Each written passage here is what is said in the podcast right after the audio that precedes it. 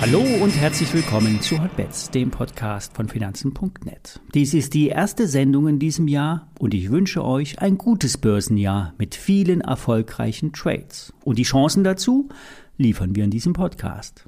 Die Sendung wird euch präsentiert von BNP Paribas Zertifikate, einem der führenden und vielfach ausgezeichneten Zertifikate und Hebelprodukteanbieter im deutschen Markt. Alle nachfolgenden Informationen stellen keine Aufforderung zum Kauf oder Verkauf der betreffenden Werte dar. Bei den besprochenen Wertpapieren handelt es sich um sehr volatile Anlagemöglichkeiten mit hohem Risiko. Dies ist keine Anlageberatung und ihr handelt auf eigenes Risiko. Mit einer Woche Verzögerung starten wir wieder die Berichterstattung über die Märkte. Es ist verwunderlich, wie stark DAX und Dow Jones voranlaufen. Der marktbreite S&P 500 und vor allem der Nasdaq laufen deutlich schlechter. Dies ist vor allen Dingen den Megatech-Konzernen zu verdanken. Doch am Freitag wurden auch diese Indizes wachgeküsst. Eine starke, große Tageskerze macht Hoffnung auf mehr.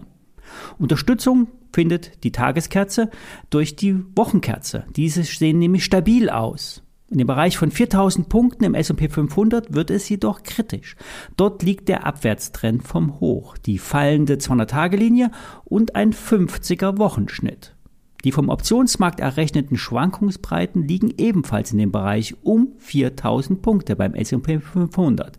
Bis dahin kann die Erholung weitergehen. Im DAX sind wir schon einen Schritt weiter. Trotz aller Crash-Prophezeiungen in diversen YouTube-Channels steigt der DAX weiter an. In dem Bereich 14.8 und 14.9 stoßen wir von unten an einen massiven Deckel an. Dieser besteht aus einer Seitwärtsphase aus dem Frühjahr 2021 bis zum Beginn des Ukraine-Kriegs. Am 21. Februar sind wir hier mit einem großen Tagesverlust durchgefallen. Im April letzten Jahres sind wir dann noch einmal an diese Marke zurückgelaufen und nun stehen wir bald wieder vor diesem Bereich. Es ist auf jeden Fall zu früh, jetzt und heute Short zu gehen. Wenn Short, dann an wichtigen Schlüsselmarken oben. 14.925 ist so ein Wert. Die Runde 15.000 kann es auch werden.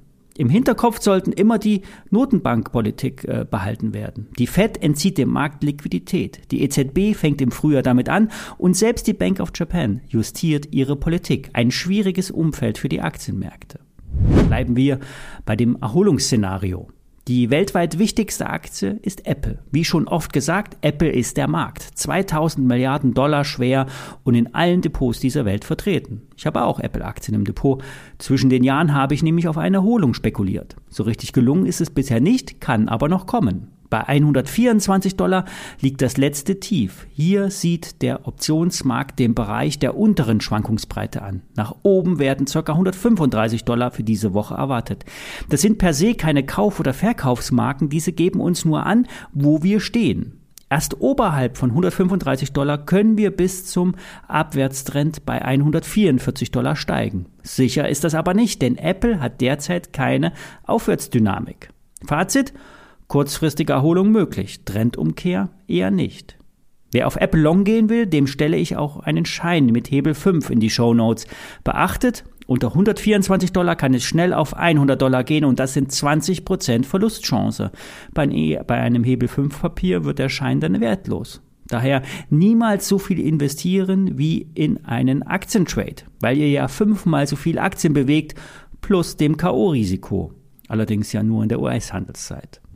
Nächstes Bild, Tesla. Hier bin ich auch investiert. Hier hatte ich aber auch schon viel früher auf eine Gegenbewegung gesetzt. Zwischen 103 und 123 Dollar liegt hier die Range. Die Erholungschancen sind aber noch viel höher, weil der Absturz vorher so massiv war. Am Freitag wurde der, wurde der Rebound an der Nasdaq unter steigenden Umsätzen gekauft. Tesla hatte ein neues Tief gemacht und wurde dann gekauft. Sollte also der Nasdaq nun einen Boden bilden, würde Tesla eine Erholungsbewegung Bewegung starten. 150 und später 180 Dollar sind hier die Marken.